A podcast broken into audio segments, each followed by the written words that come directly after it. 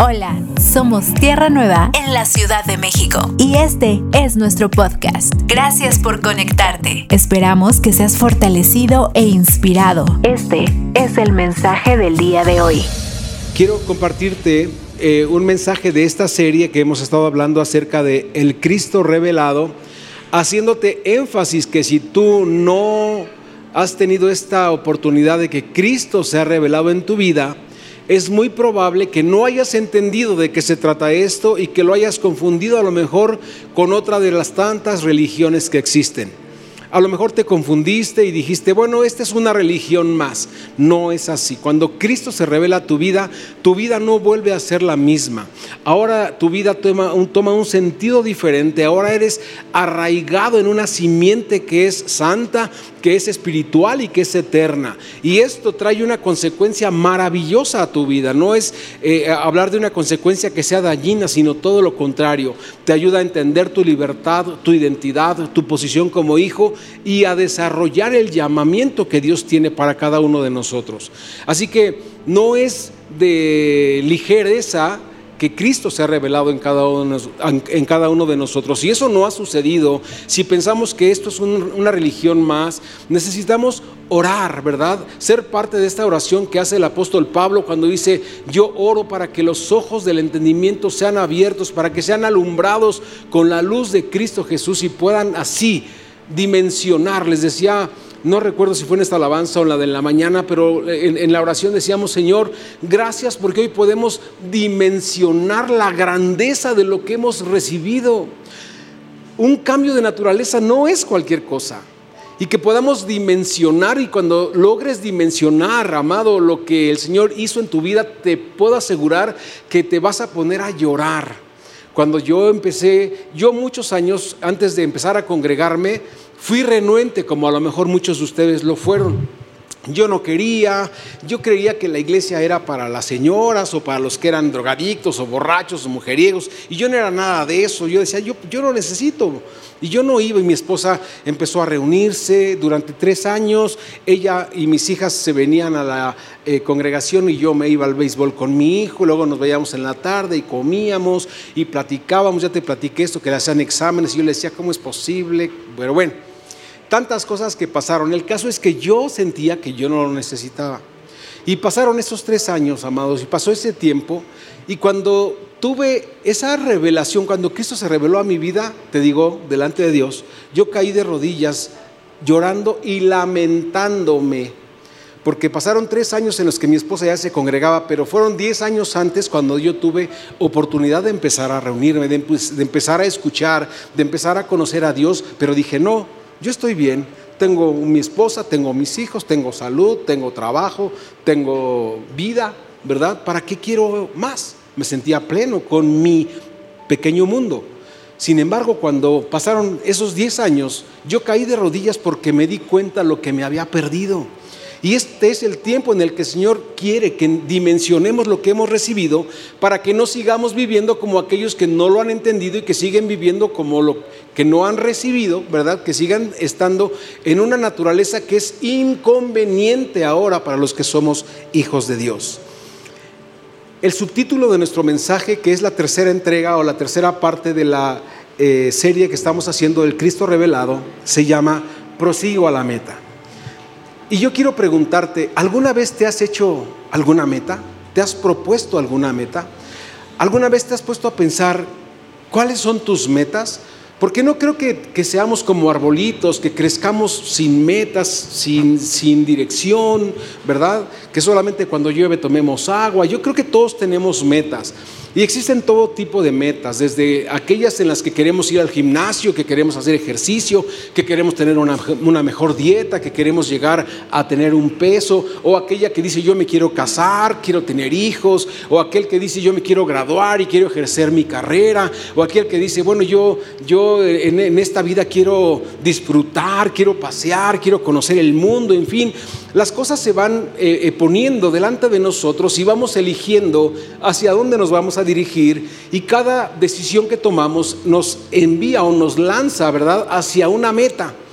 Y cuando esa meta se cumple, entonces nosotros podemos estar saciados o insaciados y decir, bueno, ahora mi siguiente meta va a ser la siguiente. Yo cuando era joven, en algún punto, cuando piensas en cuando seas grande, cuando estés mayor, y yo decía, yo a los 50 años me quiero retirar de trabajar, porque quiero disfrutar. Porque yo a los 50 años ya veía bien viejitos a los de 50, y hoy los veo bien chavitos, la verdad. Y yo veía a los de 50 y decía, no, yo cuando tenga su edad ya tengo que estar retirado, ¿verdad? Pero ahora, para gloria de Dios, el tiempo nos ha sido benévolo y, podemos estar entrando ya a los TAS, ¿verdad? Y entonces tener todavía energía, tener cierta, aún metas, ¿no? Pero bueno, el principio es el siguiente. Cuando analizamos cuáles son nuestras metas, en qué lugar queda Dios en cada una de nuestras metas. ¿Existe Dios en nuestras metas o solamente estamos pensando en lo que nosotros vemos como modelo en el mundo, en lo que nosotros vemos como, sabes, yo quiero tener una camioneta, ya salió la camioneta híbrida, no, yo ya no quiero la híbrida, quiero la eléctrica. Y me pregunto, ¿en cuántas de nuestras metas está Dios? Ahora, es un principio muy importante saber que si no nos ha sido revelado Dios, tampoco Él puede ser parte de nuestras metas. Pero cuando hemos sido renovados en nuestro entendimiento, cuando ahora la vida del Espíritu ha sido eh, revelada en cada uno de nosotros, las metas empiezan a ser diferentes. Y ya no estamos pensando en mis metas, sino estamos pensando en el propósito de Dios y en la meta hacia la que Dios nos quiere llevar. Si no estamos pensando sino solamente en nosotros, entonces nunca vamos a poder dimensionar o a entender lo que de Dios hemos recibido. La mayor parte de nuestras metas son horizontales, no verticales, no tienen nada que ver con Dios, solamente empiezan a conectarse con Dios cuando empezamos a entender la identidad que tenemos como hijos y que nuestra mente empieza a ser renovada. ¿Cuál es el valor de una mente renovada? Es una mente que ahora piensa como Dios, entiende lo que Dios quiere que haga, es ahora una mente que entiende su diseño y al entender su diseño también entiende su propósito, es decir, sabe hacia dónde debe llegar. La semana pasada estuvimos hablando acerca de Adán, ¿verdad? Y esta parte es muy importante. ¿Ustedes creen que Adán es importante en la historia? Adán fue el primer hombre creado. Y Dios puso a Adán en un lugar, ya lo hemos hablado, de privilegio, donde tenía una relación íntima, que había una comunión como nunca antes se había expresado. Dios le dio todo lo que Adán necesitaba y Adán vivía en plenitud. Y vimos tres principios que son muy importantes. Dios crea al hombre, Dios forma al hombre y quiero que hoy la palabra forma la veamos como modelo, es decir, Dios modela, ¿verdad?, al hombre y cuando el hombre tiene la forma que Dios quiere que tenga, entonces lo planta en el huerto o lo pone, le asigna una tarea o una meta para que el hombre la pueda cumplir. Sin embargo, hablamos también de que Adán fue destituido. ¿Qué significaba ser destituido? La Biblia dice, ¿verdad?, que la muerte para Dios no es una extinción, no fue extinguido el hombre, lo que fue fue destituido o separado de Dios, hecho a un lado de todo aquello, lo que de la carretera de, de propósito y plan que Dios tenía para el hombre. El hombre entonces fue desechado de eso, no pudo nunca continuar en ese lugar donde Dios lo había puesto y la Biblia dice que fue desechado o destituido de la gloria de Dios. ¿Qué significa esto? Adán entonces nunca más pudo reflejar o manifestar la gloria de Dios. Nunca más. Y entonces todas las generaciones que nacen en Adán, y por eso es tan importante que tú hoy empieces a dimensionar la grandeza que tiene en de, estar en Cristo y no en Adán. Muchos no entendemos la diferencia y muchas veces tampoco nos ha importado. En Adán o en Cristo me da lo mismo. Yo tengo los mismos gustos, los mismos dolores, los mismos deseos. No, no, no, no, no. Hoy es muy importante entenderlo porque el hombre que está en Adán está destituido. No tiene gloria, no tiene la gloria de Dios. Tiene la gloria del mundo, pero esa no es la gloria que Dios preparó. El hombre que está en Adán es el hombre que está separado de todo lo que tiene que ver con Dios. Nosotros cuando estábamos sin Cristo, por naturaleza o por herencia estábamos en Adán. ¿Qué significa estar en Adán? Estar destituido de la gloria de Dios. Y así estábamos todos. Aunque no conocimos a Adán, bueno, pues dicen que es un pariente lejano. No, Adán es la naturaleza. La naturaleza que se separó representa la naturaleza que se separó, representa la naturaleza que fue engañada, representa la naturaleza que es influenciada ahora por las costumbres del mundo. Representa la naturaleza que está separada de Dios y eso es algo que tenemos que tener muy presente en nuestro pensamiento. Entonces, el hombre ahora está siendo formado por el mundo. Les decía por la mañana, y es importante recalcarlo, que muchas veces nos duele decir, ¿verdad?, que éramos hijos del diablo.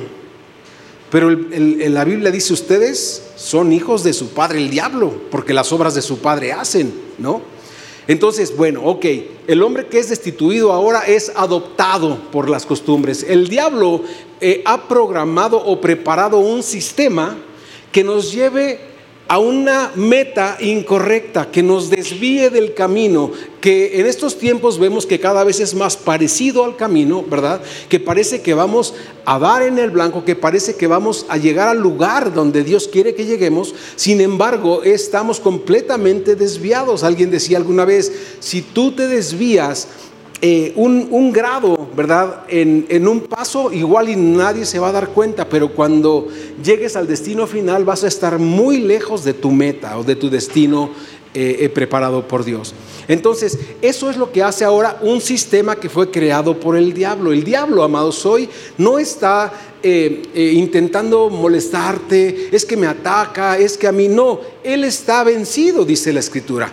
Él está por debajo de nuestros pies. Sin embargo, el sistema que Él creó sigue operando. ¿sí? Es una maquinaria que ya trabaja automáticamente y que tiene como propósito que tú seas destituido, que tú no entiendas o que no conozcas lo que Cristo ya hizo por ti y que sigas esperando, ¿verdad? Que suceda algo sobrenatural para que tú puedas volver a tu posición original. Entonces, el contexto que te decía importante de resaltar es que ahora fuimos modelados por un sistema que no es el de Dios, sino que es el del mundo.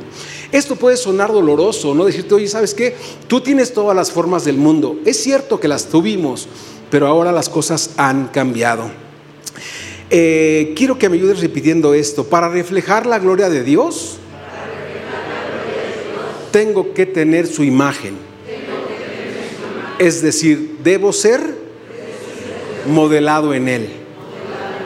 Dice la escritura, ¿verdad? Que fuimos hechos a imagen y semejanza de Dios. Entonces, para que nosotros podamos reflejar su gloria, amados, tenemos que estar funcionando en esa imagen y en esa semejanza, que es la formación del carácter, de la vida, del peso de la gloria de Dios en nosotros y ahora la expresión que tenemos en todos los lugares en los que estamos. El hombre de entonces fue destituido porque desobedeció y le quedó solamente el, eh, de los tres atributos le quedó uno, solamente el ser formado, perdón, el ser creado. Ahora el hombre se convirtió en creado, en creado nada más. Ya no fue formado ni tampoco fue plantado. Entonces el, el mundo lo adopta, lo forma ahora, le da la forma del mundo y lo planta también en el mundo para hacer las cosas del mundo, las obras del mundo. Hoy podemos eh, tipificar, ¿verdad?, cómo fue engañado el hombre y la serpiente tiene una, una eh, forma o es vista en una sombra hoy como la cultura que forma al hombre, las religiones con sus diferentes denominaciones y movimientos que también están formando el pensamiento de las personas Hace poquito escuchaba a alguien, no recuerdo exactamente el contexto, pero dice, se van y se inscriben en Harvard, por ejemplo, y Harvard los enseña a vender su tierra. No sé, no sé en qué contexto lo dijo, pero cuando tú estás en una universidad, la universidad te está formando, está formando en ti un carácter, está formando en ti una opinión, está formando en ti una manera de pensar. Por eso no es inocente lo que oímos, por eso les decimos, cuiden lo que están oyendo, porque la escritura dice, la fe viene, y no nada más la fe en el Señor, sino en todo lo que tú empieces a creer es que tienes fe. Y la fe viene por el oír y el oír y el oír. Si oyes la palabra de Dios, viene, ¿verdad? La fe en Dios. Pero si oyes las cosas del mundo, empiezas a oír, empiezas a creer y empiezas a actuar conforme a lo que estás oyendo. Se te forma un carácter, se te forma una opinión. Entonces te decía, Eva ahora también está, eh, perdón, la serpiente está detrás de las filosofías, de las ideas, de los conceptos que tienen como fuente al hombre que no tiene a Dios.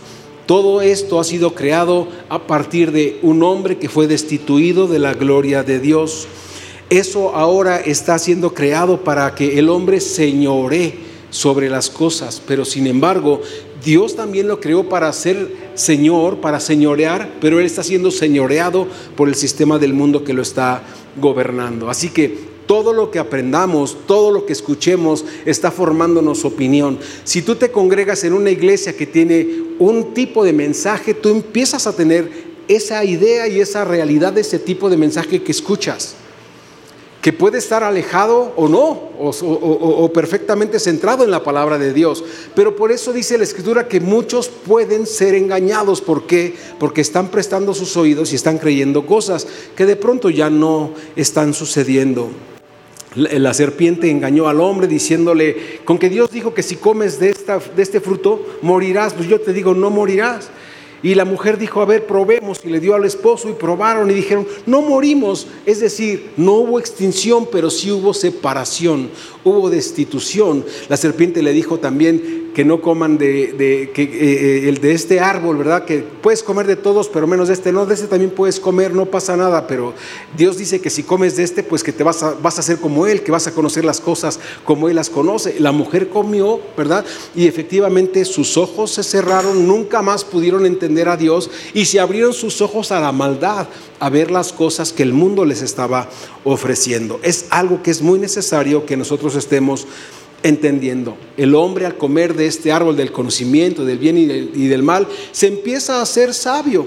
Romanos 1 dice que profesando ser sabios se hicieron necios. ¿Qué trae entonces la sabiduría al hombre que no tiene a Dios? Necedad. ¿Por qué? Porque se empieza a poner por encima y empieza a atribuirse como alguien que es sabio, que tiene más conocimiento que nosotros. Y esto entonces empieza a desarrollar ahora formas de entender al mundo.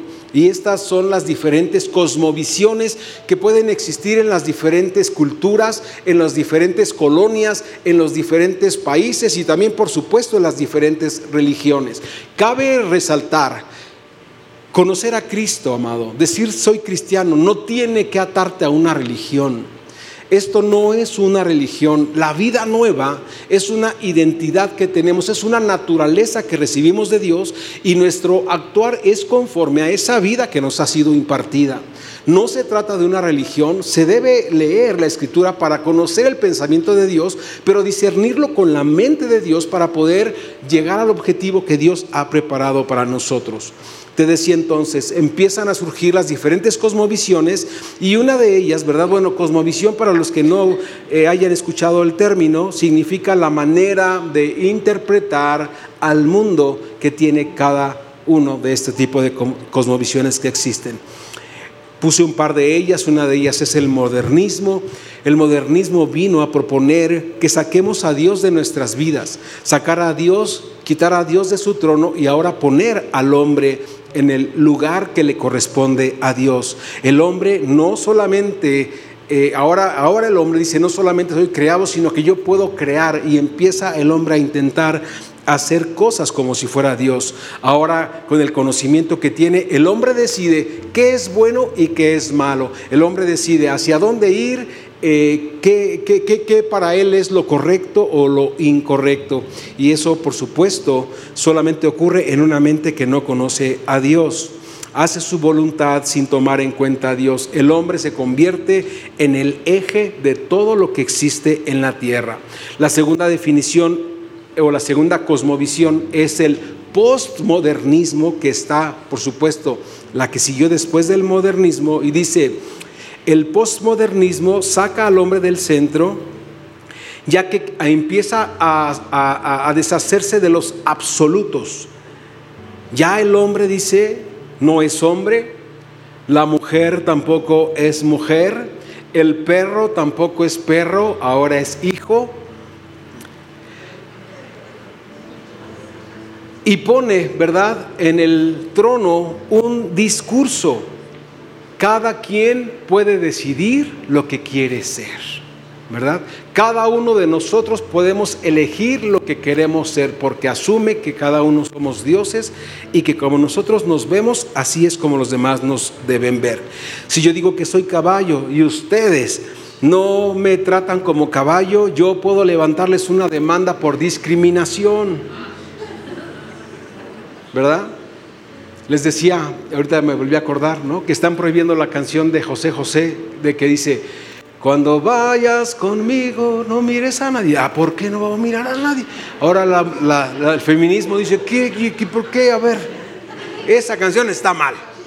Nadie nos puede prohibir a quién vamos a ver y a quién no vamos a ver, ¿verdad?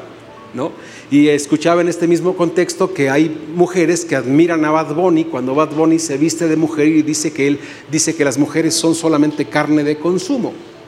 Y lo admiran, ¿no? Entonces nos podemos dar cuenta, si empezamos a citar lo que está sucediendo en las redes, en, las plataformas artísticas, a oír, es una cada vez más peor forma de entender el sistema, una, cada vez más perdido, más torcido, más distorsionado y que aparentemente no tiene maldad y que nos hace que nosotros lo veamos como Ah, pues, ¿qué tiene, hombre? Y sabes, el que digamos, ¿qué tiene? No pasa nada, ha hecho que todo eso crezca.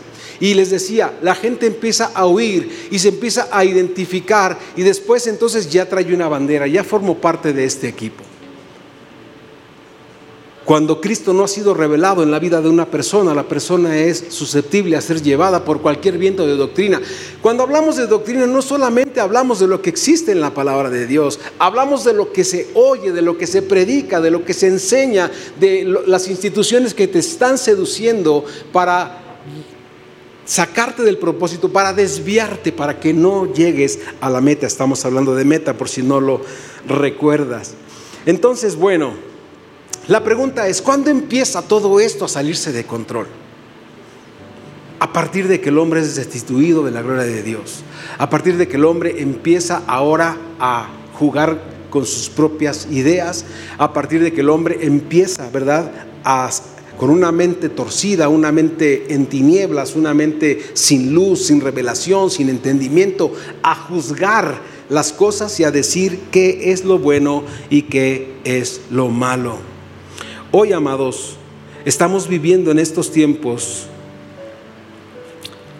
y estos tiempos están demostrando que todo eso que hoy te estoy diciendo es una realidad. El homosexualismo, amados, está confirmando que el hombre y, bueno, que el mundo cada vez está más distorsionado. El humanismo, amados, está alimentando todo este tipo de engaños y mentiras porque el hombre sigue creyendo que Él es Dios y que Él puede hacer las cosas mejor que Dios. Que Dios se ha equivocado y que cada quien puede asignarle a su voluntad el destino que quiera hacer.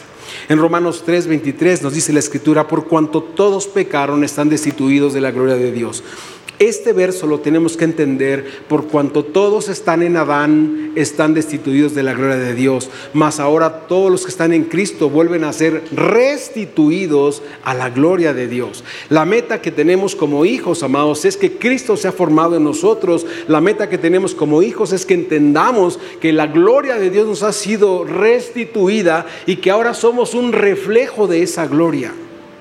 Si tú tienes otra meta en, tu vida cristiana o en tu vida espiritual o en tu relación con Dios o en tu comunión con Dios, como tú lo estés eh, eh, a, a lo mejor logrando asimilar con todas las influencias que están dentro de ti, pero tienes una idea u otra idea diferente, amado, tienes que parar, tienes que detener las prensas, tienes que dejar de hornear o dejar de imprimir o dejar de seguir reproduciendo una naturaleza que no es conforme al propósito de Dios que ni siquiera te es atribuida porque tú ya fuiste salvo, porque tú ya tienes lo que Dios tiene para ti. Porque aunque de pronto no lo hayas sabido, ya lo tienes y el principio es que lo empieces a entender para que sabiendo que lo tienes, lo empieces a expresar. ¿Cómo puede entonces el hombre portar la gloria de Dios si fue destituido de esa misma gloria? En Juan 19, 10 dice, porque el Hijo del Hombre vino a buscar y a rescatar lo que se había perdido. Nos hemos puesto en este verso como aquellos a los que vino a buscar y a rescatar, pero hoy quiero que lo veas como que Él vino a buscar y a rescatar una vez más la meta para ponernos claro el destino y que tú y yo podamos caminar hacia esa realidad. En Juan 3, 8 y 9 dice, el que practica el pecado es del diablo por eso muchas veces nos hemos hecho esta pregunta y hemos preguntado, ¿cuántos de ustedes son pecadores? Y muchos, yo, yo soy pecador, si fueras pecador serías del diablo. Una cosa es que tus actos todavía no estén, no, hayan, sido renovados, que, el mundo en el que operamos y, con toda la corrupción que en él existe te, te hayan confundido y te hayan hecho creer débil, ¿verdad? A que de naturaleza seas pecador. Recuerda, hablamos de naturaleza. Dice entonces, el que tiene la naturaleza del diablo es un pecador. El que tiene la naturaleza de Cristo ahora es un hijo de Dios. Y dice entonces, porque el diablo peca desde el principio. Para esto apareció el Hijo de Dios, para deshacer las obras del diablo. Te decía hace un ratito, el diablo, amado, solo hizo preparó un sistema que son esas obras del diablo para seguir confundiendo a las personas, para seguirlos haciendo creer que están atados, para seguirlos haciendo creer que, que no pueden salirse de esa eh, eh, eh, cosmovisión del mundo que los ha envuelto y los ha encadenado. Pero Dios dice ahora, recuerda que así como Adán fue destituido de la gloria, tú debes ser destituido ahora del mundo. Debes separarte del mundo y debes constituirte ahora como un hijo de Dios para que seas restituido ahora en la gloria de Dios. Y eso es algo que a nosotros ya nos fue dado.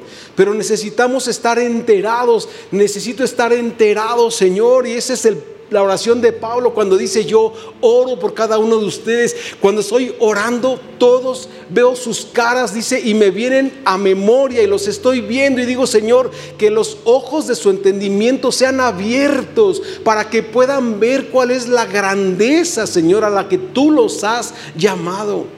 ¿Cuál es el lugar, Señor, el que tú les has asignado? Que no se sigan asumiendo como pecadores, porque como decía el pastor Lara, tenemos 27 años en un lugar que nos dijeron pecadores, bueno, está bien, hoy ya no somos eso. Y esa es parte de la renovación que tenemos que empezar a implementar en nuestra propia vida. No importa si antes me enseñaron, lo que hoy estoy aprendiendo tiene que ser suficiente para ir desechando lo que está atrás. Y lo vamos a ver más adelante.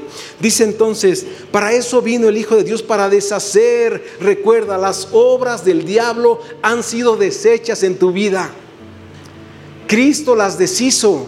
Nadie más las puede rehacer. No pueden decir, bueno, es que Cristo las deshizo, pero el diablo ya, pastor, que es renecio, pastor, el diablo ya las volvió a hacer. No, no. Eso solamente habla de que estamos intentando vivir la vida espiritual en una plataforma de un hombre destituido que es en Adán. Si tú estás en Adán, yo te preguntaría, y deberíamos decir, levante la mano los que están en Adán. yo, yo, ok, bueno, todos los que están en Adán están destituidos. Ahora sí que decir, ni qué hacer contigo, hijo. ¿No? Diría mi abuelita, ay, hijo, pues no hay remedio. Contigo no hay remedio. ¿No?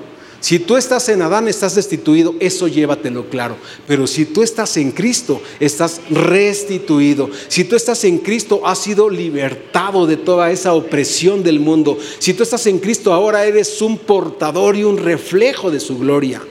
Y eso es algo que tú tienes ya que aceptar. Por eso te decía, no podemos seguir sin dimensionar.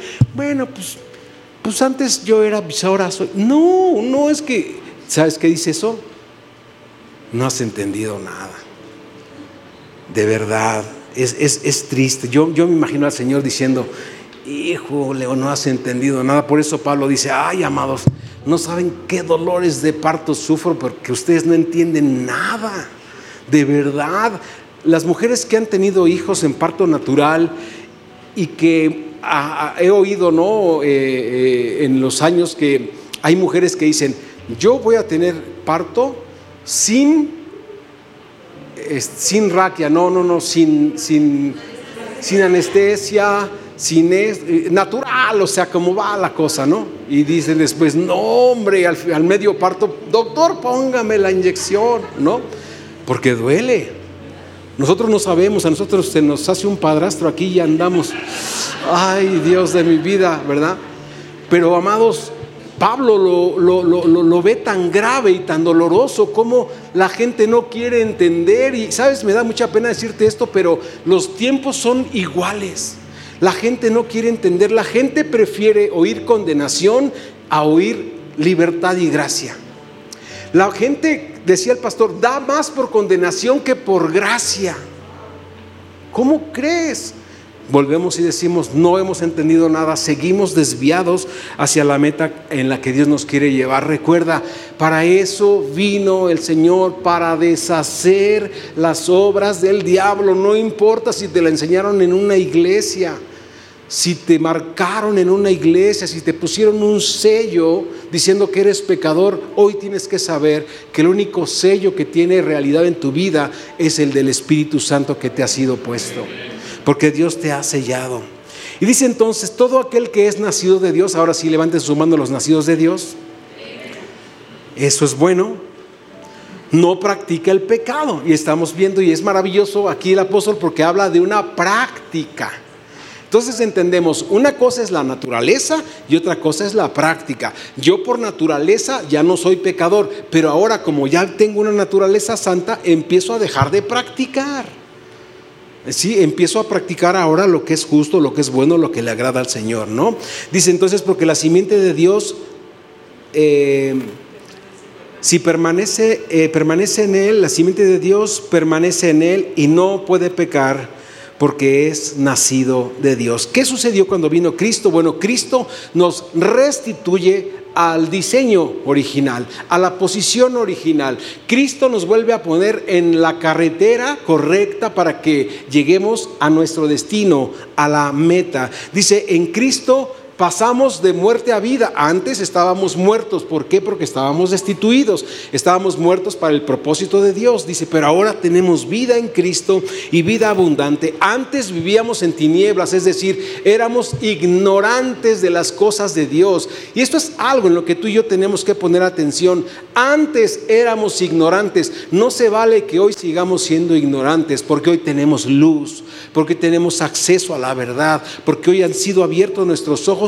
iluminados o alumbrados nuestros ojos para que podamos ver su gloria, para que podamos expresar su gloria. Pasamos entonces de tinieblas a luz. Se ha producido en nosotros un extraordinario, amados, una restauración, un cambio que aunque no lo podamos entender, el Espíritu Santo da testimonio a nuestro espíritu de que somos hijos de Dios. ¿Cuántas veces nos hicieron creer que se perdía la salvación? Uh, no, olvídate, ¿no? Hermano, ¿a dónde fue después de la reunión el domingo? Ah, pues fuimos al cine. Uh, ya perdió su salvación, hermano. No me digas, déjame regreso a buscarla a ver si la dejé en el asiento. No, hermano, este, ¿qué hizo después de la comida? no, pues el hermano se enojó y me dijo y le dije, uy, ya perdió su salvación, hermano. El próximo domingo tiene que volver a venir arrodillarse, pedir perdón y a ver si se la vuelven a dar, ¿no? A ver si Dios la encontró por ahí para decirte, mira, la perdiste, la dejaste ya, tómala otra vez, ¿no? Ese tipo de enseñanzas y de doctrinas nos dañaron. Pero hoy tenemos que entender que lo que Dios hizo en nosotros, nada ni nadie lo puede borrar, nada ni nadie lo puede cambiar, ni nosotros ni nosotros lo podemos cambiar si es que realmente hemos creído. Y esto entonces nos trae una vez más al principio de que si Cristo ha sido revelado en nuestras vidas, nuestras vidas no pueden seguir siendo igual. Nosotros no podemos creer, yo soy cristiano pero estoy chueco, estoy torcido, tengo... no estás equivocado, no has entendido, no te ha sido revelado Dios, no te ha sido revelada su verdad. Esto entonces significa que Cristo te decía, nos vino a poner en el camino correcto. Les comentaba por la mañana que este último viaje que hicimos el mes pasado a la ciudad de Dallas, que estuvimos en el Congreso, nos impresionamos la cantidad de freeways que hay en Dallas. Y era unos, de veras, unas, vas manejando y ves lo que viene y dices, híjole, ¿por dónde? ¿No? tiene tantísimas entradas, salidas, pisos, unos van, vienen, suben, bajan y tú dices, y entonces nosotros, bien audaces, ¿no? Bien, bien jóvenes, bien acá, bien intensos, y no, nosotros podemos, no te preocupes. Y ponemos además la dirección en la pantalla de la camioneta que rentamos, y padrísimo y todo. Y mi hermano todavía dice, no, espérate, yo aquí traigo la dirección. Y vamos así viendo el mapa, y no, además vas, eh, te dicen, llegas en 40 minutos a tu destino. Si tú dices 40 minutos, pues es como si fueras de aquí al Zócalo, ¿no? No, porque eso en un y vas a 120 kilómetros por hora. Entonces 40 minutos te, habla de que recorriste casi 100 kilómetros o 90 kilómetros. Y pasas puentes. Y entonces mi hermano, no, sí. En la siguiente, ah, en 20 metros te sales, me dice. Y yo a 120 en el carril de alta. No, pues olvídate, no, no, ¿cómo te vas a salir? ¿No? Y luego te dice, en la siguiente te sales. Y tú, ¿en la siguiente o en la siguiente? O en la antes de la siguiente. O sea, porque tiene, e, e, es algo tremendo, que por supuesto cuando lo aprendas a usar debe ser algo muy común. Pero tú no estás acostumbrado, entonces en la siguiente te sales, te sales y el mapa te dice que hicieras así y esta te saca para acá. Pero era la siguiente, no, pero es que había esta y había otra, que era la siguiente de la siguiente, ¿no? Y dices, no puede ser, ¿por qué mejor no dices en la 15A o en la 15B? A ver qué dice. Y ya empiezas a entender el mapa y empiezas a dejarte de perder. Esto hizo que siempre llegáramos tarde a las reuniones, ¿no? Pero es decir, amados, es muy fácil perderse. Es muy fácil, aún teniendo un mapa tan claro en nuestra vida, que es Cristo, que es el Espíritu Santo, dice, guiándonos a toda verdad, llevándonos a nuestro buen puerto, a nuestro destino eterno, que nos podamos perder si nosotros le queremos ayudar. ¿Cómo podemos perdernos cuando nosotros le queremos echar la mano a Dios? Deja el hecho la mano porque a lo mejor se quedó dormido y yo, yo creo que es por acá, ¿no? Y eso nos va a desviar del propósito, amados. Ahora, Después de todo, haciéndonos la pregunta, ¿cuál es la meta que Dios propone para nosotros? El apóstol Pablo dijo en Filipenses 3, versos 13 y 14. Hermanos, yo mismo no pretendo haberlo alcanzado ya. Pablo ha sido objeto de todas nuestras predicaciones, por supuesto después de Cristo. Pero Pablo fue la persona que lo vio revelado. Pablo fue la persona que estuvo con él en el tercer cielo. Pablo es la persona que vio a la iglesia, que entendió el principio espiritual y que vino a enseñarnos. Y que a estas alturas Pablo me diga, yo mismo no pretendo haberlo alcanzado. Digo, espérate Pablito, pues, ¿qué pasó mi brother? No, o sea, no me digas, si tú eres el maestro y, no, y me dices que no lo has alcanzado, entonces ¿de qué se trata esto? ¿Dónde quedo yo? ¿No? Sin embargo, cuando entiendes, dices, ok, sí, es cierto, porque Pablo nos está diciendo que no te sientas nunca que ya llegaste. Que no digas, wow, yo ya me aprendí. Eh, ¿Cuántas veces has leído la Biblia? Alguna vez alguien le preguntó. No, pues yo le he leído tres. Mm, yo le he leído cuatro.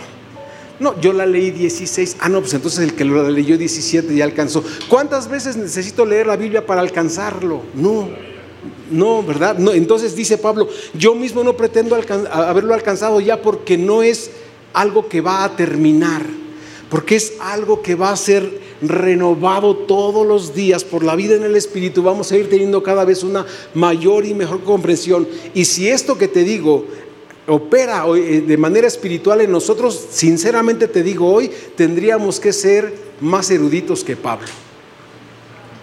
Tendríamos ya que haber visto más cosas de las que Pablo nos está enseñando.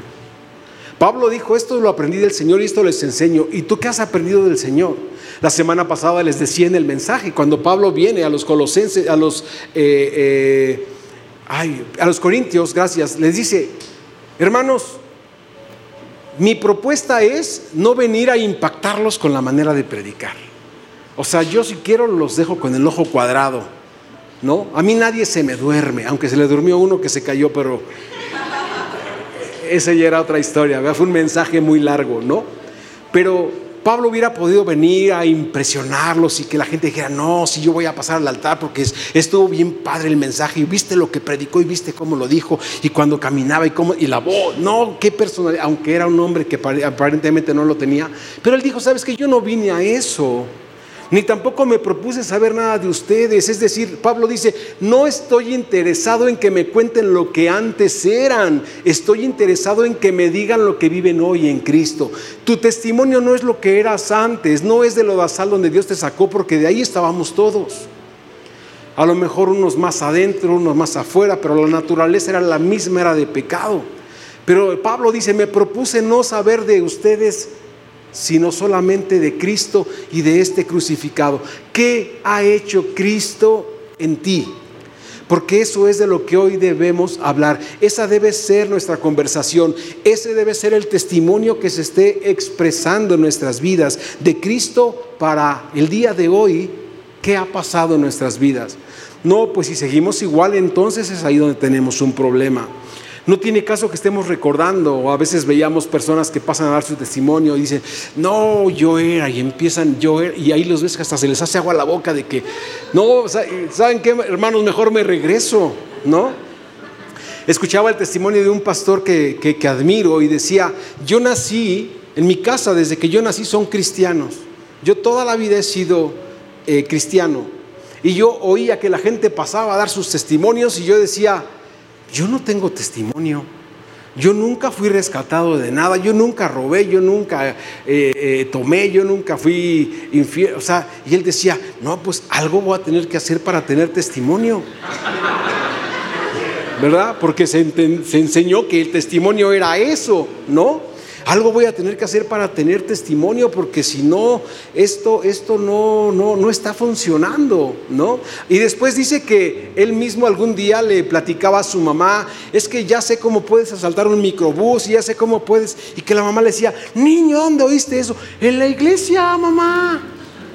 Porque en la iglesia los hombres, ah, no, yo era un ratero de esto y yo era un otro. Y entonces los niños están oyendo y dicen, oh, wow wow, mira, ya sabes, cuando quieres robar un microbús, pues ahí está el testimonio del brother, nomás lo vuelves a oír. Entonces nos dice con claridad, eso no es lo que debemos escuchar. La iglesia no se trata, la predicación no se trata de lo que el hombre era, sino de lo que el hombre es ahora en Cristo. Esa es la vida que tiene sentido. La vida sin Cristo no tiene sentido, ni siquiera recordarla. Porque dice el apóstol entonces, Hermanos, yo mismo no pretendo haberlo alcanzado ya, pero una cosa hago, olvidando ciertamente lo que está detrás. Y te voy a decir algo, mientras tú sigas recordando tu testimonio ese de donde Dios te sacó, no estás olvidando lo que estaba detrás. Sigues anclado, atado, y sabes que eso impide que llegues a la meta.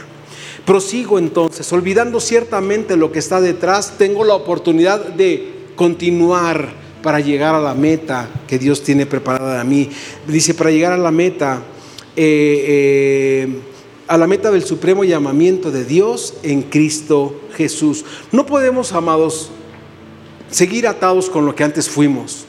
Hoy tenemos que caminar en esta revelación constante de Cristo en nosotros, esperanza de gloria, manifestado como Señor y como Salvador de nuestra vida. No podemos seguir atados a lo que el mundo en sus ideas nos ha estado atando. Proseguir significa retomar el camino de lo que ya habías oído y hoy entiendes que es verdad y puedes seguir por ahí. En Gálatas 4:18 el apóstol Pablo nos permite tener mejor entendimiento del significado de la meta. Dice, oh hijos míos, ya les platiqué este verso, por quienes vuelvo a subir de, eh, dolores de parto hasta que Cristo, ¿cuál es la meta? Que Cristo sea formado en nuestras vidas. En Efesios 4:13 dice, la meta es que todos lleguemos a la unidad de la fe. No que cada quien tenga una fe diferente, no que cada quien crea una cosa diferente, no que cada quien disierna y reciba algo diferente, porque dice la escritura que si tenemos la mente de Cristo, todos tengamos un mismo sentir, una misma manera de hacer las cosas, una misma forma de entender, porque Dios no se contradice. Entonces el principio que hoy entendemos es que Dios no nos está llamando a que estemos contendiendo sino a que entendamos, ¿verdad?, lo que Dios nos está hablando. Dice entonces, hasta que todos lleguemos a la unidad de la fe y del conocimiento del Hijo de Dios, a un varón perfecto. Esto habla de una cabeza y un cuerpo que están unificados. El varón perfecto no es un hombre que tú digas, este, qué bárbaro, sino es una cabeza y un cuerpo que no están peleados entre sí que están perfectamente o simétricamente constituidos para cumplir aquello en lo que Dios los ha eh, llamado a hacer.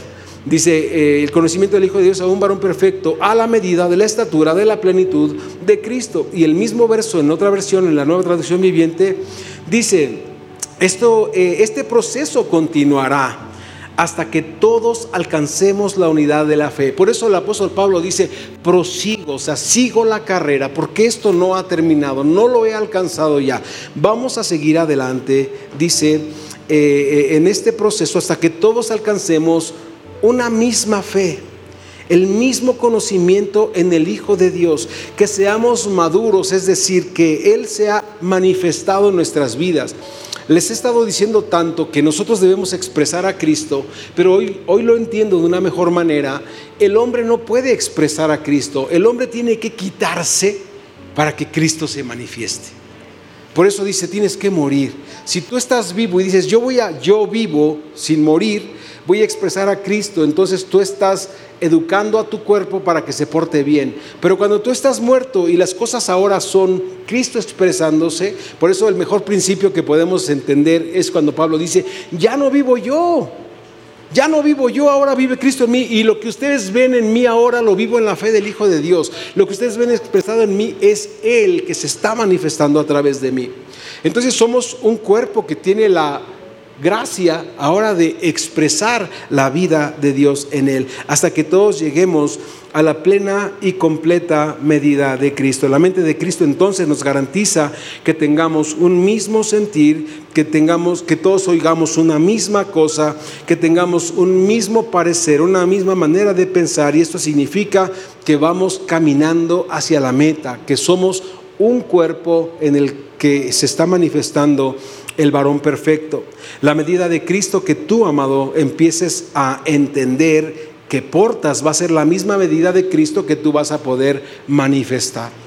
Si tú conoces poco de Dios, vas a poder expresar poco de Dios. La medida del Cristo que portamos, amados, es la misma medida del Cristo que estamos disfrutando. Si tú conoces poco de Dios, entonces puedes disfrutar poco de Dios. Si solo conozco el 1%, de Cristo en mi vida, ¿cuánto creen ustedes que pueda manifestar? Si solo conozco el 1% de Cristo en mi vida, ¿cuánto de Cristo puedo disfrutar?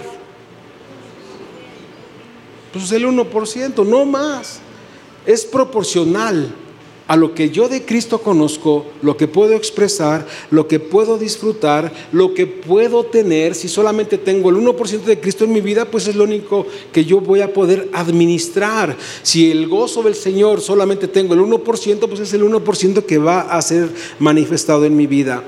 Si solamente conozco el 1% de la plenitud de Cristo, ¿cuánta plenitud de Cristo creen que yo puedo experimentar?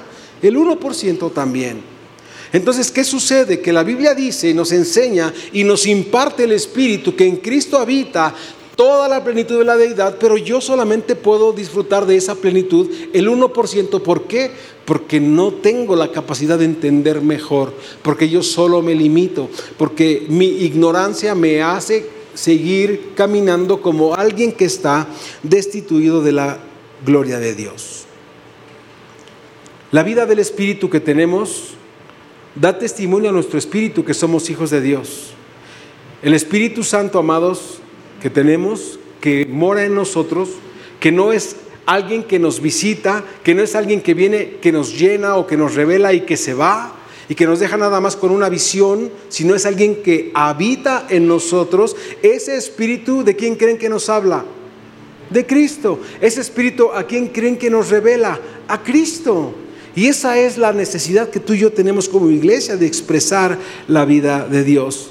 La meta entonces que debemos seguir a través de la vida del Espíritu Santo de Dios es que Cristo sea formado para que a través de esa formación y de haber sido restituidos, podamos entender que volvemos a portar la gloria de Dios. ¿Somos portadores de su gloria? ¿Lo sabías? Somos portadores de su gloria. Si estamos en Adán, no somos portadores de la gloria. Si estamos en Cristo, somos portadores de la gloria.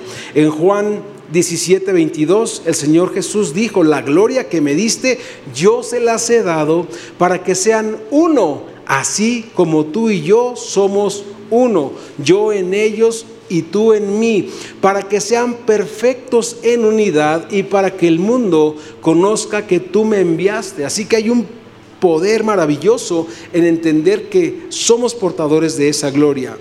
Dice también, y que los hemos amado a ellos, como también, Padre, tú me amas a mí. Padre, aquellos que me has dado, quiero que donde yo estoy, también ellos estén conmigo, para que vean mi gloria, la gloria que tú me has dado, porque me has amado desde antes de la fundación del mundo. Cuando eres portador, ¿te acuerdas cuando surge algún tipo de bacteria o enfermedad?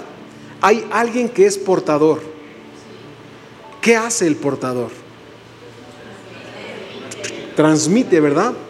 El portador, de pronto, eh, hablando de una cuestión de, bacteriológica o algo así, él puede ya no tener eh, eh, algún tipo de enfermedad, es decir, de, secuela en, en su cuerpo. Él puede estar bien, pero él porta algo que si te contagia te daña.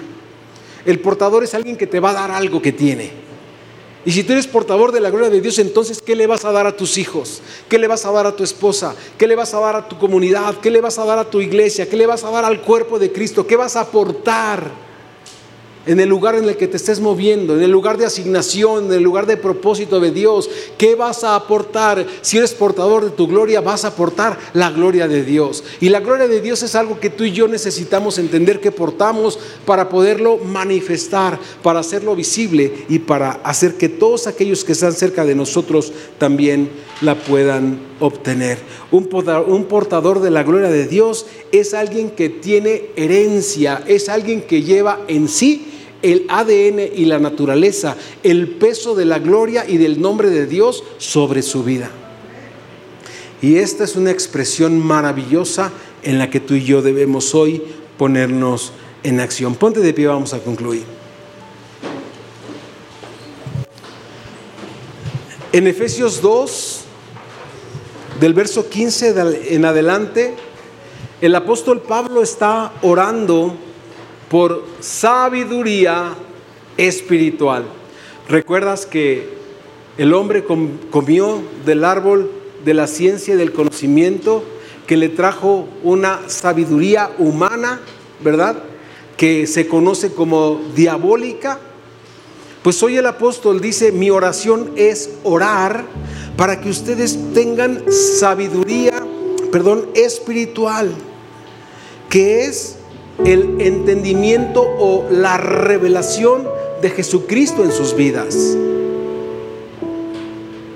Y dice, por esta causa también yo, habiendo oído de vuestra fe en el Señor Jesús y de vuestro amor para con todos los santos, no ceso de dar gracias a Dios por vosotros.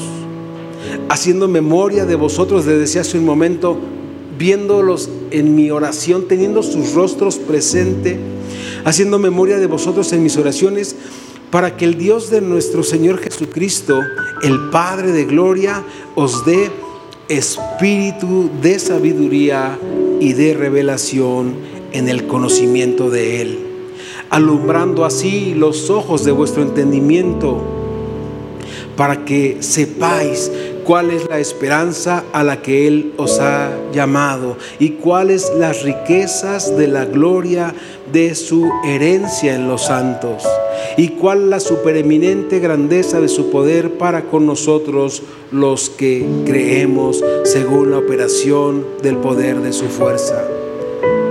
Te decía cuando comenzamos, si tú no has logrado dimensionar la grandeza de la salvación que tienes, la grandeza del amor de Dios que ha sido derramado en, tu corazón, si tú no has logrado dimensionar qué se necesitó hacer para que tu naturaleza fuera cambiada, si tú no has logrado dimensionar cuál es el propósito eterno de Dios, cuál es tu diseño y cuál es tu meta, amado, esto solamente acusa a que has aceptado vivir en una religión. Esto solamente significa que te has conformado con ser un congregante de costumbres, dicho con todo respeto, un animal de costumbres que no tiene luz, que no tiene revelación, que no tiene entendimiento y que por lo tanto no puede entender la grandeza de lo que ha recibido. La escritura dice que al que más se le perdona, ¿verdad? Al que más ama, más se le perdona.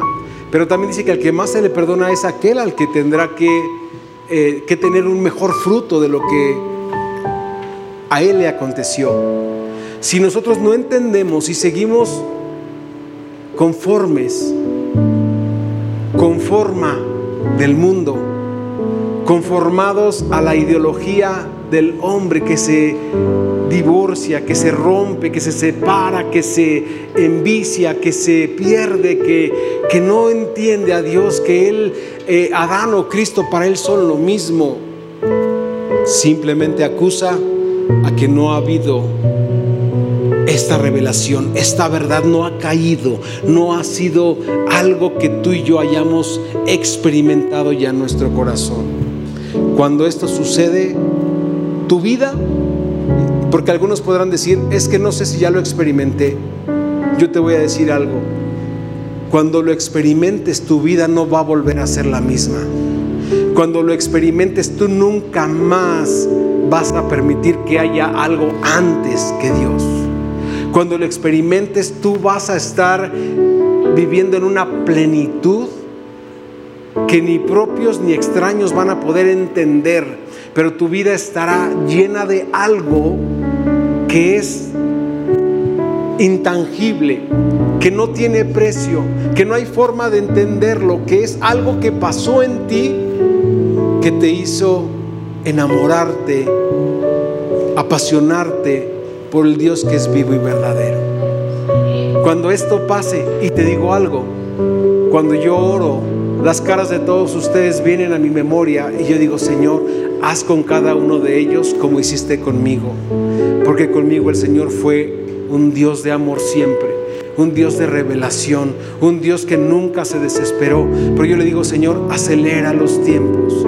Es tiempo de que te conozcan, Dios. Es tiempo de que seas revelado. Señor, aparecete en sus vidas porque ellos necesitan direccionarse, necesitan tener una meta que sea espiritual un destino eterno que nada ni nadie les puede robar, un destino que, que cambie y que ahora enfoque todas las cosas donde tú estés sentado en el trono, como es el propósito eterno y original, y todo lo que esté cerca de nosotros nos ayude para bien, para que tú seas exaltado y seas glorificado.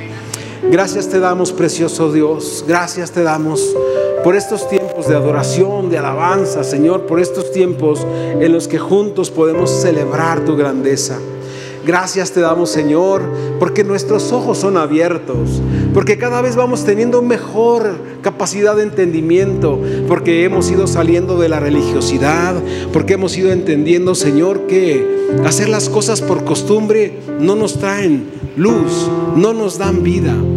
Gracias te damos Dios porque hoy crecemos, porque puedo ver Señor que hay crecimiento, porque puedo ver Señor que hay pasión, porque puedo ver Señor que se alinean las cosas, que las metas eh, espirituales y eternas Señor hoy son nuestra prioridad. Gracias te damos, Señor. Gracias, Espíritu Santo. Oramos, oramos, Señor, que tú seas revelado, que tú seas conocido, Señor, que tú seas expresado, Dios, que no siga el enemigo eh, siendo la influencia, que no siga el mundo siendo el que nos caracteriza, el que nos seduce, no, sino que entendamos que debemos morir, destituirnos de toda esa forma que nos dio el mundo y hacernos Dios a la forma que tú tienes original para nosotros. Gracias, precioso Señor. En el nombre de Jesús. Para escuchar más mensajes como este, asegúrate de suscribirte a nuestro podcast para no perderte ningún episodio.